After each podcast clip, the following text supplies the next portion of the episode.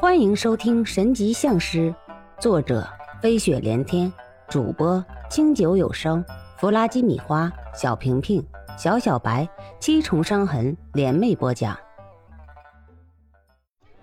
沧州之所以成为石小天此行的第一站地，不仅仅是因为它有足够吸引人的文化底蕴，更加让人折服的是他的武术。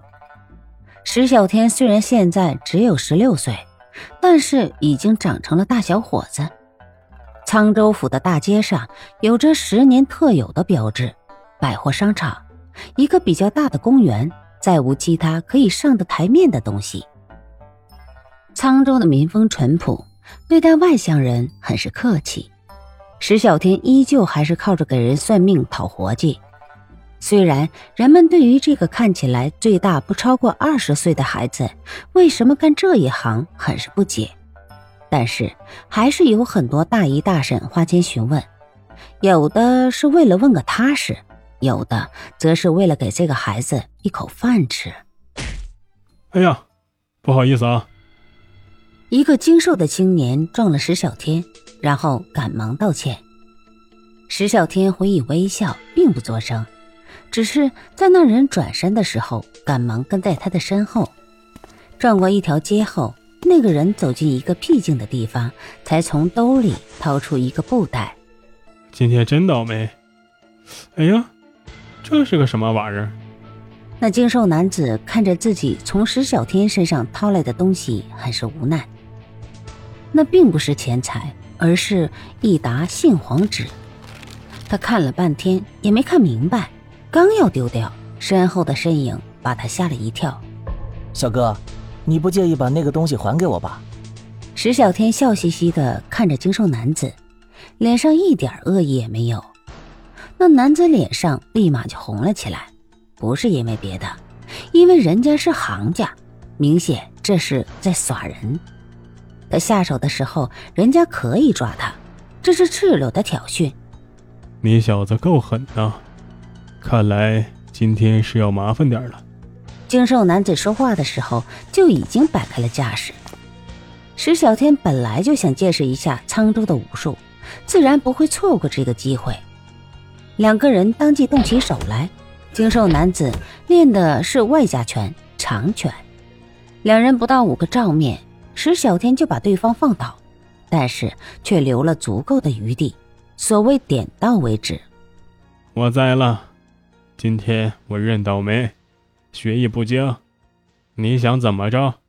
说吧。精瘦男子也不含糊，既然输了也不矫情。本来一开始他就看出石小天也是练家子，这种情况大部分情况都是不会动手的，因为谁也说不好是哪一段的。但是今天侯爷非让他试试水，他也不能说什么，只能硬着头皮上了。哥哥客气了，我并非是来找事踢场子，我只是希望见一下侯爷。石小天的话一出口，精瘦男子一笑，然后淡淡的说道：“你以为你谁呀？我自己学艺不精，不管是送我去派出所，还是废了我的手，那是你的事情。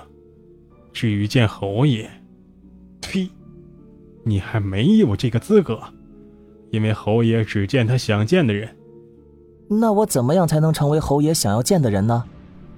石小天穷追不舍，之所以他那么坚持，非要见侯爷，那自然是有事的。侯爷那可是贼王，不管是铁路还是客车或者其他地段，都是人家划分的地界。大了不敢说，长江以北，侯爷说句话，那没有谁不给面子的。侯爷对于江湖上的人来说就是一个谜，谁也不知道谁是侯爷，也不知道侯爷是谁。但是都说侯爷有一身的好本事。抗战的时候，一个人曾经单枪匹马放翻了十来个鬼子，最后身上受了伤，再然后就再也没有人见过侯爷。虽然侯爷不露面了，但是并不代表侯爷不再领导这个群体。所以，想要找侯爷的人，基本上要来一趟沧州府。你这个人怎么这么磨叽？侯爷要是想见就可以见，那就不是侯爷了。显然，中年男子对于石小天的要求很是不耐烦，因为在他心中，侯爷是神秘的。既然是神秘的，就不能随便让人知道。石小天也没再为难他，而是放了他。那人好像很不领情，大大咧咧的就走了。石小天依旧只是一笑。石小天观察着那人的每一个细节。精瘦男子出了巷子，就去了火车站。石小天并不讨厌他，甚至有点喜欢他，因为他看到他每天都会给路边要饭老头一些钱。石小天可是没有心思给那个老头算上一卦。要饭的老头是一个瞎子，每天都会准时出现在火车站旁，手里一条盲杖，总是在那里比比划划。石小天一连跟了精瘦男子三天，可是依旧一点变化都没有。石小天认为不对，那个精瘦男子一定跟侯爷接过头了，只是他的江湖阅历太浅，没有发现罢了。石小天在精瘦男子屋外的大树上已经住了两夜了，今天晚上依旧还是打算住在这里，不为别的，只为了求见侯爷。其实，这要是放在一般人身上，早就扛不住了。可是石小天却是一点问题都没有，因为他自小跟周一仙学习道家内家拳和气功，精力本就惊人的很。后来又意外的得到了脑子里的那个东西，可是不知道怎么的，去年开始脑子里的东西就不见了。石小天只要心念转动，就可以知道自己想知道的，这倒是对他来说更加方便了。可是还有更加神奇的，那就是石小天已经不需要靠睡眠来补充能量了，他只需要坐定一会儿，就可以完全恢复过来。到底是我遗漏在哪里呢？不可能啊！我明明注意了任何一个跟他有过接触的人呐。石小天苦思冥想。可是就是没有结果，他的脾气很像他的父亲，都是那种不撞南墙不回头的人。他决定等下去，哪怕在沧州府上待上两个月也不怕。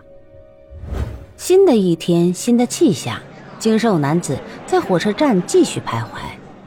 晚上收工的时候，他照例给老乞丐钱，可当他掏兜的时候，好像想起了什么。于是去了旁边的小摊上买了点东西，然后把八毛钱放在乞丐的饭盒里。这次石小天并没有跟着精瘦男子回家，而是在观察那个瞎眼乞丐。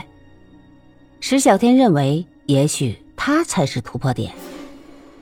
瞎眼乞丐每次好像都很准时，他熟练的拿起盲杖，点点画画的站了起来。然后伸手去拿面前饭盒的时候，石小天第一次见到那双手，白嫩的像是一双女人的手。这并不是最可疑的，因为如果没有经过风吹日晒，再一直捂着，当然可以做到这一点。但是中指和食指一样长，那可就说不过去了。石小天嫣然一笑。大步向前，按住了瞎眼乞丐面前的饭盒。侯爷，我终于见到您了，您可要我好找啊！石小天的话让瞎眼乞丐身子一颤，他颤颤巍巍的用他那双空洞的眼睛望向石小天的方向。你在说什么呀？我怎么听不懂呢？瞎眼乞丐把盲杖轻轻的在地上顿了一下，继续说道。小伙子，你认错人了吧？我就是一个瞎眼的要饭老头子，你不要为难我。如果你是想要我面前的钱，我可以给你。石小天早已经用自己拿手的本事给这个眼前的老头算了一卦，自然所有的事情都已经明白了。石小天见到瞎眼乞丐还想狡辩，于是拿起饭盒一侧身去搀扶还不承认自己就是侯爷的瞎眼要饭老头。既然您不是侯爷，那我可是雷锋，我今天要先请您吃饭，然后再送您回家。您看这个可以吧？石小天虽然是小孩子，可是跟周一仙在一起久了，自然而然的也就皮实多了。见到装乞丐的侯爷不说话，便自顾自的说道：“其实您的易容术还有演技，那都是一流的棒。